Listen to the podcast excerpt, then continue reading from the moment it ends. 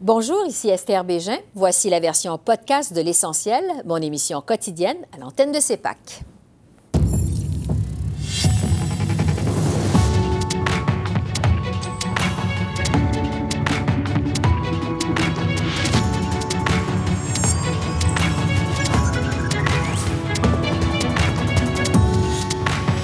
Ce soir, crise en Haïti. Le premier ministre Justin Trudeau aux Caraïbes à la recherche de solutions.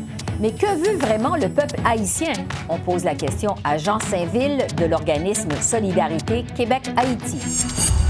Dissension chez les libéraux sur la réforme des langues officielles. Chemin Roxham, le départ à la retraite de Brenda Leakey, l'analyse des dossiers chauds de la semaine avec notre panel de journalistes.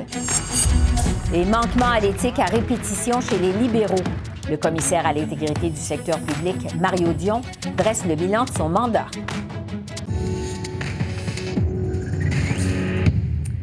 Bonsoir, Mesdames, Messieurs. Le Canada annonce de nouvelles mesures pour venir en aide à Haïti, aux prises avec le chaos depuis des mois. En visite dans les Caraïbes, le premier ministre Justin Trudeau a annoncé l'envoi de navires de la Marine royale au large d'Haïti.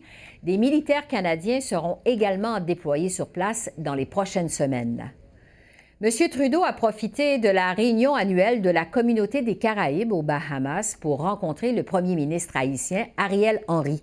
Il n'a cependant pas répondu positivement à la demande d'intervention militaire du Canada évoquée par le haut commissaire des Nations unies aux droits de l'homme la semaine dernière. La priorité, la plus grande priorité, sinon la seule priorité, c'est de restaurer la stabilité et la sécurité pour le peuple haïtien.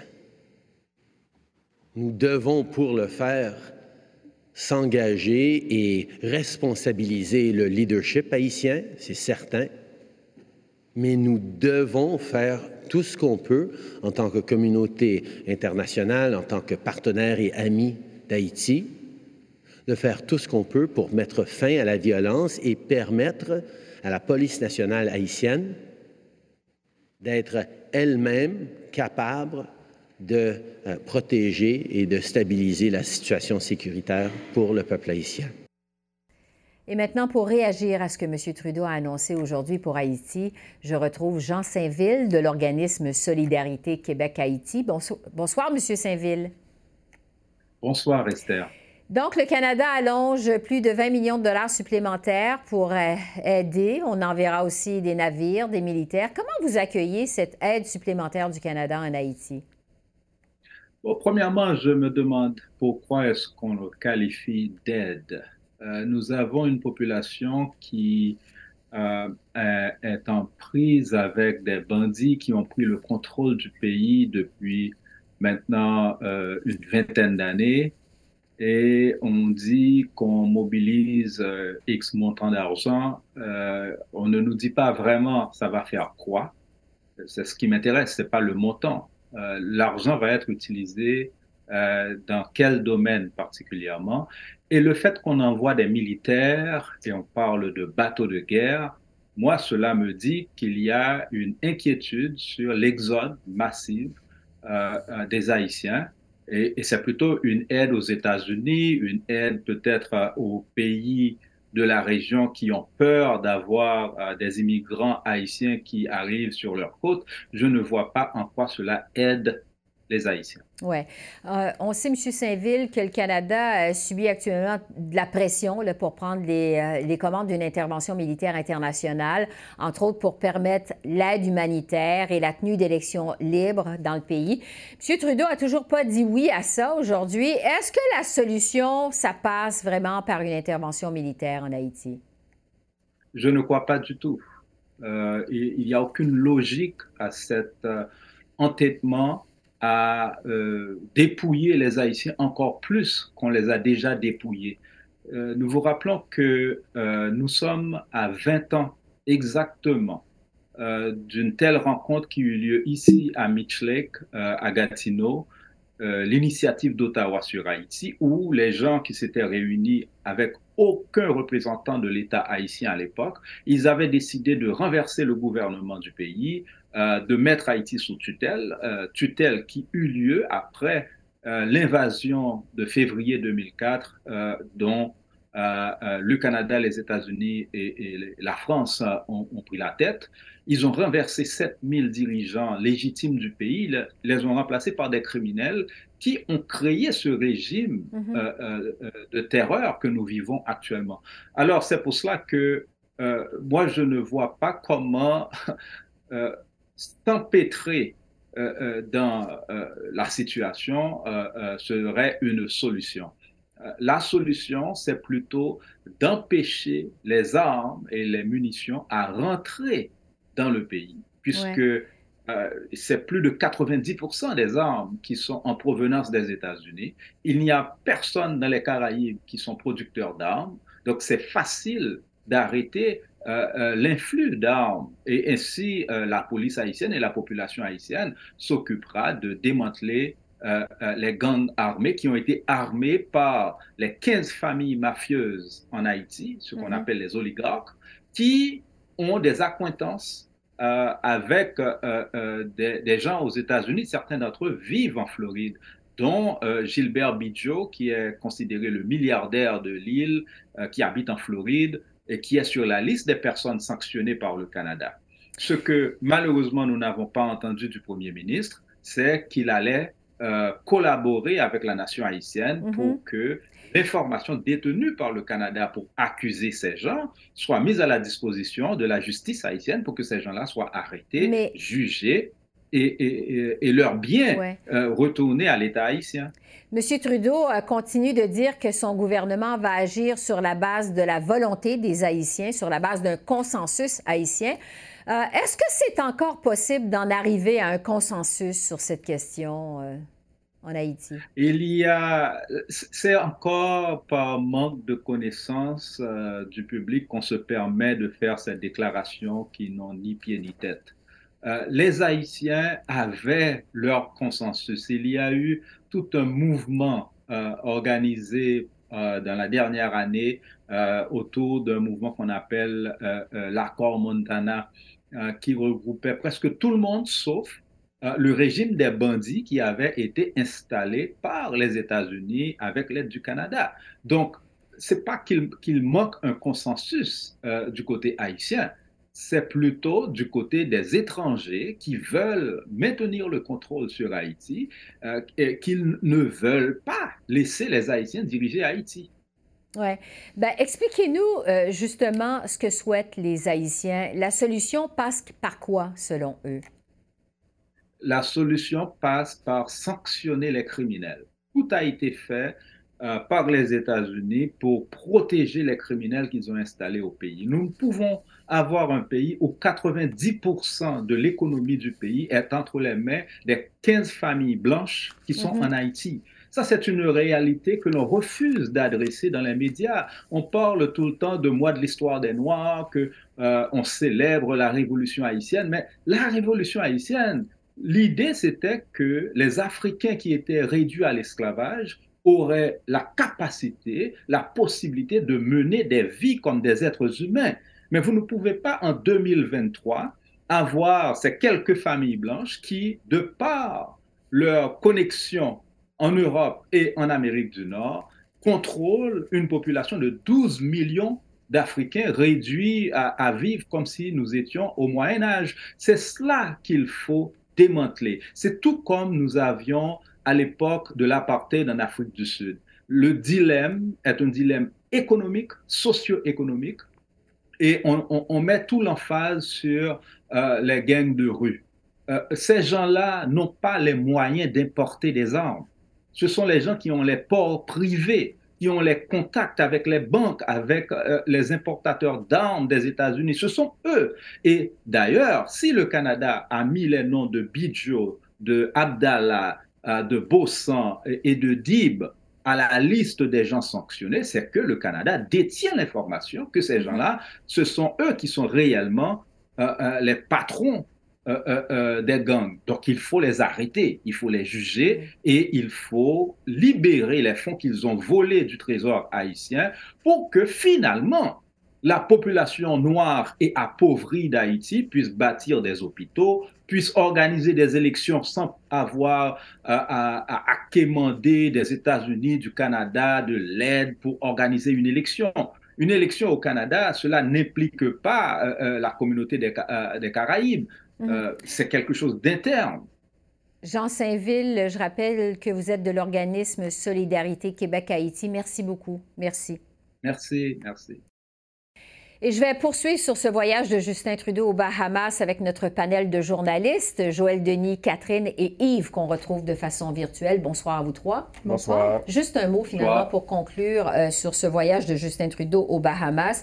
Joël Denis, est-ce que le Canada en fait assez pour Haïti? Le Canada affiche la plus grande prudence. Il y a beaucoup de euh, pressions qui sont exercées par les Américains pour, le pour que le Canada prenne la tête d'une force multinationale, mais le Canada n'est pas prêt à faire ça parce qu'il n'y a pas de consensus, comme vous le savez, en Haïti. Et M. Mm-hmm. Trudeau consulte beaucoup la diaspora haïtienne à Montréal pour savoir qu'est-ce qui serait aussi euh, la meilleure voie à suivre, et notamment le député euh, libéral Emmanuel Dubois, qui est d'origine haïtienne et qui aussi mène des consultations. Donc, M. Trudeau résiste aux pressions, ne veut pas commettre les mêmes erreurs du passé à cet égard parce que souvent on est arrivé avec nos gros sabots en Haïti, on a tenté de rétablir mhm. l'ordre, on est reparti, et voilà, le désordre est revenu au grand galop. Donc, c'est ce qu'on veut éviter, et je peux comprendre la prudence de M. Trudeau à cet égard. Oui. On va parler euh, des dissensions au sein du caucus libéral au sujet du projet de loi C13 sur les langues officielles. Ça s'est poursuivi, euh, poursuivi de plus belle cette semaine. On dirait même que ça a empiré. Il y a même un ministre, Mark Miller, qui menace de voter contre le, projet de loi C-13. Catherine, est-ce que Justin Trudeau est en train de complètement perdre le contrôle de son caucus au Québec? Oui, carrément. Mm-hmm. Euh, et, je pense que justement, euh, c'est le symptôme d'une fin de règne, finalement. Et, là, on en a vraiment un très bel exemple parce que là, on, parle d'environ une, dizaine de, de députés libéraux à Montréal évidemment, qui vont possiblement voter contre. Euh, pour l'instant, bon, ils disent qu'ils vont voir la, version finale du projet de loi, mais dans les faits, avec les amendements qui sont là actuellement, qui ont été adoptés euh, euh, par les partis d'opposition, ils disent que c'est inacceptable, qu'ils ne peuvent pas appuyer ce projet de loi-là dans sa forme actuelle. Et vous l'avez bien mentionné, Mark Miller, là, qui peut-être oublié là, la responsabilité ministérielle et, et, qui, voilà, devra démissionner s'il vote contre, en fait, ces 13. Donc, on, on verra qu'est-ce qui se passe avec ça, mais je trouvais que le Bloc québécois avait une belle formule en période de questions. Il parle de la West Island Story.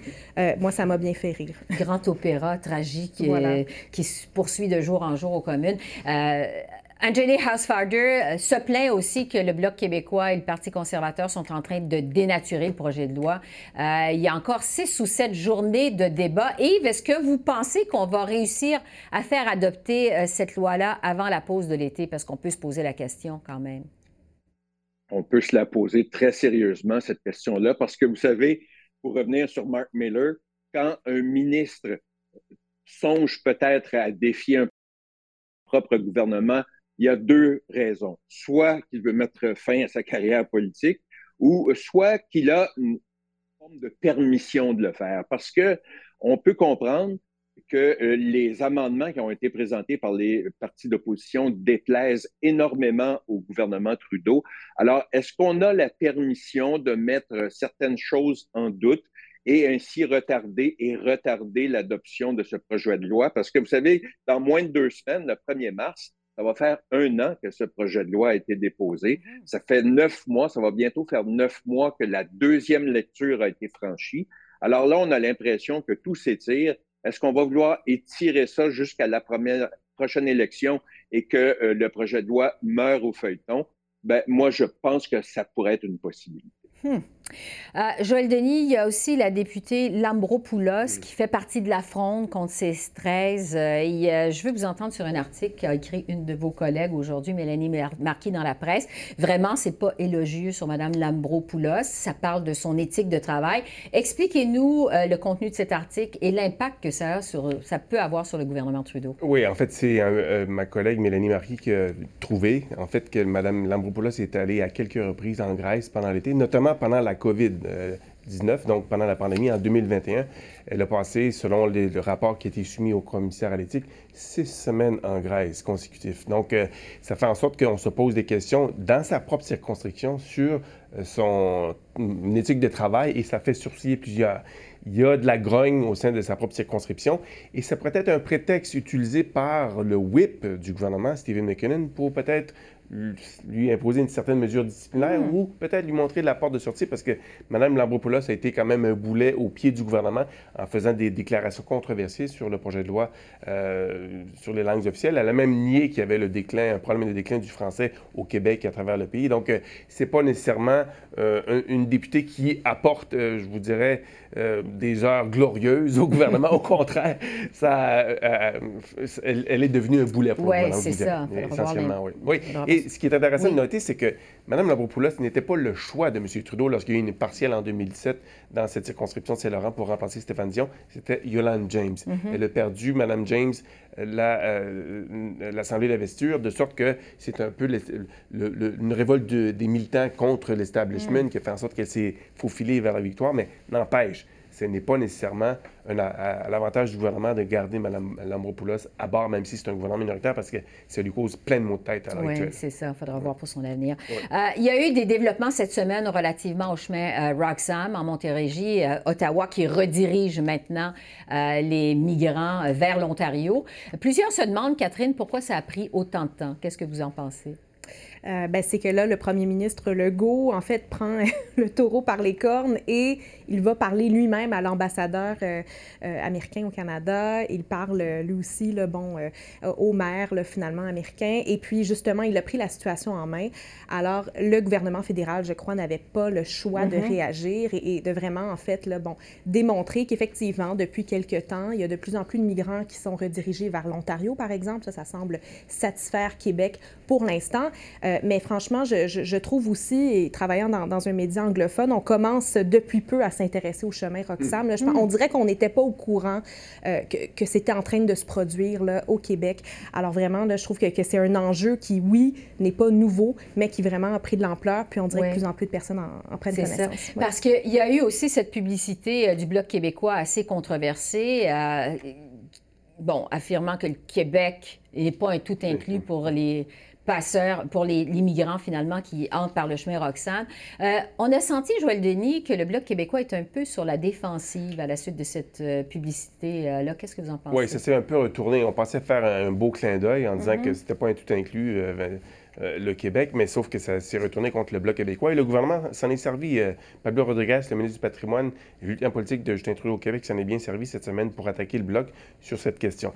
Ça demeure une question une épine dans le pied du gouvernement, le chemin Roxane.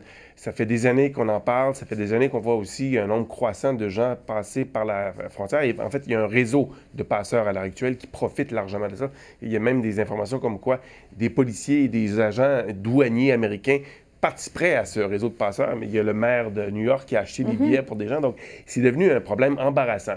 Et il y a une tolérance au sein de la population qui pourrait peut-être être mise à rude épreuve en raison de ces manchettes euh, qui ne sont pas forcément euh, très euh, glorieuses pour le gouvernement. Donc, il y, a quelque chose à faire et je trouve ça intéressant que Catherine le mentionne. Maintenant, on en prend connaissance ailleurs au pays parce qu'on mm-hmm. est en train de rediriger ces gens-là vers l'Ontario. L'Ontario, va savoir que ça coûte quand même des sous pour héberger ces gens-là, point de vue des garderies, point de vue, s'ils n'ont pas de permis de travail, il faut leur donner de l'aide sociale. Donc, mm-hmm. il y a une facture associée à ça et le gouvernement de François Legault a montré qu'il était avait perdu patience. Oui, c'est ça, qu'il y en avait assez, parce que jusqu'à maintenant, c'était un problème plus local au Québec, mais là, ça s'étend à grandeur du Canada. Euh, parlons de la démission, je dirais surprise, de la grande patronne de la GRC, Brenda Lockey. Elle a annoncé sa retraite juste avant euh, le dépôt du rapport Rouleau. On a appris aujourd'hui que ça allait être demain, finalement. Euh, Yves, est-ce qu'il y a un lien de cause à effet par rapport à, la démission de Mme Lockey, vous pensez? Assurément. Vous savez, en, en politique, il n'y a pas de coïncidence. Et le fait qu'elle annonce sa retraite euh, justement mercredi, juste avant le dépôt de ce rapport, ça veut dire quelque chose. Parce que Mme Lucky a peut-être quelque chose qu'elle n'avait pas compris, c'est que quand on dirige un corps policier, on ne fait pas que de la gestion. On fait aussi de la politique, surtout un corps policier aussi gros que celui de la GRC. Et Mme Lucky n'avait peut-être pas nécessairement ce qu'il fallait pour nager là, dans des eaux infestées de crocodiles. Alors, euh, elle se retrouve euh, avec des problèmes de communication. Ses témoignages, tant à la commission Rouleau qu'à la commission d'enquête sur la tuerie de masse en Nouvelle-Écosse, elle n'a pas impressionné personne. Elle avait perdu beaucoup de plumes. Alors, c'est pas étonnant qu'à la veille du dépôt du rapport Rouleau, elle annonce qu'elle quitte parce que de toute façon, il aurait été étonnant que son mandat soit renouvelé en mars. Oui. Catherine, vous vous attendez à quoi euh, avec ce dépôt de ce rapport demain? En fait, euh, je pense qu'on va venir répondre à la question principale, hein, la raison pourquoi on a eu cette enquête et cette commission. Euh, est-ce que le gouvernement Trudeau a bien fait, est-ce que c'était justifié finalement d'invoquer la loi sur les mesures d'urgence? moi, je pense que, bon, déjà, on a, on a, établi le fait que le gouvernement fédéral n'a pas vraiment eu à payer un prix politique jusqu'à maintenant. Maintenant, on a un juge, quelqu'un de neutre, qui va venir répondre à cette question-là. Euh, donc, euh, vraiment, je, vais surveiller, bon, quelles sont mhm. les recommandations? Est-ce qu'on va recommander de, modifier la loi, par exemple, sur les mesures d'urgence ou d'en créer une nouvelle? Euh, et, vraiment, on, va voir aussi, là, si, si bon, monsieur, s'il y a des petites tapes sur les doigts, peut-être aux forces policières et peut-être même à, Brenda Lucky, c'est ce qu'on verra mhm. demain. Joël Denis, qu'est-ce que vous allez surveiller demain? Bien, justement, s'il y aura des blâmes qui seront distribués, je pense que le corps policier d'Ottawa n'a pas été à la hauteur de la tâche. Ça, c'était manifeste il y avait un problème de, leadership, un problème de compétence, et je pense que ça va être relevé dans le, rapport final. Maintenant, le témoignage de Justin Trudeau à la fin des audiences des communes, je pense, a été euh, assez percutant, et je pense que ça va avoir porté, euh, eu un effet euh, persuasif. Je pense qu'il va avoir convaincu le juge que le gouvernement était justifié dans les circonstances d'invoquer cette loi-là. Pourquoi? Parce qu'il y avait non seulement une menace à la sécurité nationale en raison de l'occupation illégale du centre-ville, mais aussi une menace à la sécurité économique. Je vous parle du pont Ambassadeur entre Windsor et mhm. Détroit. C'est un lien économique névralgique entre le Canada et les États-Unis et il y avait une crise là, il fallait la régler. Donc, euh, je pense que le gouvernement va passablement bien s'en sortir. C'est du moins ce qu'on me raconte en coulisses. On est confiant d'avoir, euh, hmm. de ne pas se faire taper trop sur les doigts. Hmm. Euh, Yves, je vais vous laisser, tiens, le mot de la fin là-dessus sur le dépôt du rapport Rouleau demain? peu importe les conclusions du juge Rouleau, ben, Justin Trudeau a déjà gagné la bataille de l'opinion publique. Alors là-dessus, euh, il, peut être tranquille parce que même s'il recevait un petit blâme, l'opinion publique est de son côté. C'est vraiment, euh, je suis d'accord avec Joël Denis, c'est bien davantage la police d'Ottawa qui ne doit pas avoir hâte à demain parce que j'ai l'impression que la police d'Ottawa va passer une très mauvaise journée. Évidemment, on va suivre ça de très près demain à CEPAC. À Joël Denis, Catherine, Yves, qu'on retrouvait de façon virtuelle. Merci, euh, merci à vous trois. Au revoir. Merci. merci. Au revoir.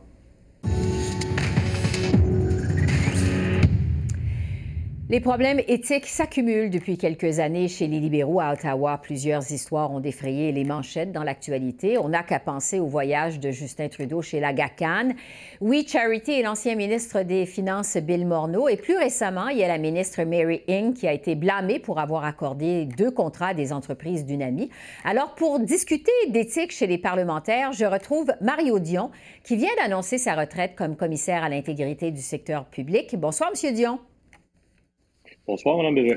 Vous annoncez donc votre retraite après euh, cinq ans à ce poste-là, mais la loi sur les conflits d'intérêts, quand même, existe depuis 17 euh, ans. Je vous demanderais d'abord, qu'est-ce qui explique, selon vous, qu'on se retrouve encore avec autant de cas de conflits d'intérêts aujourd'hui?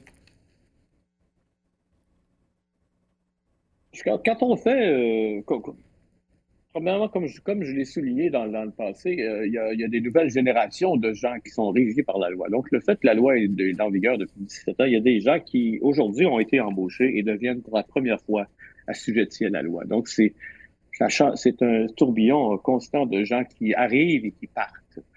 Euh, l'importance de là, l'importance de l'éducation, en fait, de, de, s'assurer que ces gens-là possèdent bien les rudiments euh, de ce qu'ils doivent faire et éviter de façon à se, toujours se trouver en conformité avec la loi sur les conflits d'intérêts. Je pense que ça va toujours demeurer, il y aura toujours un certain niveau de contravention à la loi sur les conflits d'intérêts. Je pense pas que les contraventions aient augmenté. Euh, je pense, j'ai aucune, en fait, je n'ai pas de mm-hmm. données statistiques à savoir si elles ont augmenté ou diminué. Je pense que ce serait de rêver de penser qu'un jour, ça sera complètement éliminé. C'est un travail continu d'éducation, de, et aussi de, de, de, de répression. Lorsqu'on fait des enquêtes, ça a quand même un effet, ça même une douche froide sur la personne visée et sur les autres personnes qui peut-être ont eu les mêmes comportements. Bon, euh, euh, vous insistez sur les besoins d'éducation. Est-ce que c'est parce que les parlementaires, justement, connaissent pas leurs obligations en matière d'éthique et de conflit d'intérêts? Est-ce que c'est parce qu'ils prennent pas ça au sérieux? Euh, qu'est-ce que vous en pensez? Premièrement, ce n'est pas seulement les parlementaires dont il s'agit. C'est un gros groupe. C'est 3000 000 mm-hmm. personnes qui sont régées par la loi. Il y a les ministres, il y a les secrétaires parlementaires, il y a tous les employés des bureaux de ministres, il y a les gens nommés par décret. Et donc, c'est un gros groupe. Quand je constate les questions qui nous sont posées, à mon avis, ils connaissent mal. En général, les, gens qui sont assujettis à la loi connaissent mal leurs obligations, continuent de mal connaître leurs obligations. Ça tarde à revoir une transaction plutôt qu'à essayer de comprendre le, grand ensemble, comment ça fonctionne la loi sur les conflits d'intérêts? Et c'est pourquoi j'ai recommandé au gouvernement d'en faire une formation obligatoire au moment où quelqu'un rejoint les rangs du cabinet à titre de ministre ou rejoint les rangs du gouvernement à titre de secrétaire parlementaire on devrait exiger qu'ils prennent quelques heures de formation avec nous pour au moins avoir une chance d'éviter les problèmes à l'avenir. Oui, il me semble que ça aurait dû être fait bien avant, non? Vous faites cette recommandation au gouvernement, c'est que ça n'existait pas, cette formation élémentaire-là? Cette formation n'est pas obligatoire. Elle existe et on a un taux d'inscription qui est très bas actuellement, malgré hum. tous nos efforts pour euh, multiplier euh, les, façons de le faire, euh, pour essayer de, de, les faire à des heures les plus convenables, au moment les plus convenables. Malgré ça, on a un taux d'inscription qui est encore très, très bas. Hmm. Parlons maintenant des conséquences à ces manquements euh, à l'éthique. Euh, règle générale, ceux qui se font prendre, on les voit, bon, ils s'excusent, ils font leur mea culpa, ils disent qu'ils ne savaient pas. Ils s'en tirent finalement sans grandes conséquences. Est-ce qu'on est trop clément face à ces manquements à l'éthique, selon vous? Est-ce que la loi devrait avoir plus de dents? À mon avis, oui, on est trop clément. Je pense que si on, veut être sérieux avec la loi sur les propriétaires, il faut qu'il y ait des conséquences. Il y a évidemment une gamme de conséquences. Il y a toujours un degré de gravité aussi. Euh, toutes les contraventions ne sont pas égales entre elles. Euh, mais il est important, je pense, pour l'employeur, c'est-à-dire euh, le premier ministre ou quelqu'un dans l'appareil gouvernemental, de regarder la situation et de décider s'il est à propos de punir la personne et si mm-hmm. oui, à quel degré, compte tenu de la gravité de l'acte compte tenu des antécédents de la personne, etc., etc. Je pense que ça pourrait être fait de façon plus rigoureuse que ça semble avoir été fait dans le passé. Croyez-vous qu'un ministre devrait être forcé de démissionner s'il est trouvé coupable de manquement à l'éthique? Pas nécessairement. Ça dépend. Euh, le portefeuille qu'occupe le ministre, à mon avis, ça, ça importe. Les circonstances de la contravention, la gravité objective de la contravention, parce qu'il y a des choses qui sont beaucoup moins importantes que d'autres. C'est comme dans n'importe quelle loi. En fait. Dans le code criminel, il y a des infractions très sérieuses a des infractions moins sérieuses. On trouve dans le même code criminel le vol à l'étalage et le meurtre au premier degré. Il faut faire des distinctions. C'est la même chose dans la loi sur les conflits Puisqu'on est en mode bilan alors que vous annoncez votre retraite, euh, est-ce que vous trouvez que les choses se sont améliorées en matière d'éthique autour des dernières années ou au contraire ça a empiré? Quel bilan finalement vous faites de votre mandat? Je pense que la, loi est un bon outil. L'existence du bureau, nous, on est là pour euh, conseiller les gens. On est là aussi pour exiger, ordonner des choses à des gens qui souvent ne, tiennent pas à les faire. Euh, je, pense que ça s'améliore graduellement. C'est difficile à mesurer, euh, mais ces outils-là servent à quelque chose. J'ai l'impression que ce serait, ce serait beaucoup pire s'il n'y avait pas ces instruments-là. Et on parle de continuer à améliorer justement le degré d'observation de cette loi-là. Euh, et euh, c'est pour ça que je pense que l'éducation, c'est un élément clé. Et la dissuasion aussi en est un autre, comme vous le mentionniez, que peut-être que s'il y avait plus de conséquences, ça pourrait également contribuer à une meilleure application de la loi. Mm-hmm. Je vais terminer, euh, Monsieur Dion, avec la confiance du public de façon générale, parce que finalement, c'est ce qu'on vise en bout de ligne. comment vous évaluez l'impact de tous ces manquements à l'éthique? Je le disais d'entrée de jeu, il y en a eu plusieurs au cours des dernières années, sur la confiance du public sur la confiance du public envers les institutions? Le niveau de confiance est déjà bas lorsqu'on mm-hmm. regarde à chaque année la maison Endelman, par exemple, fait un sondage international sur cette question-là. La confiance est basse, la confiance a toujours été basse et elle continue à diminuer au Canada.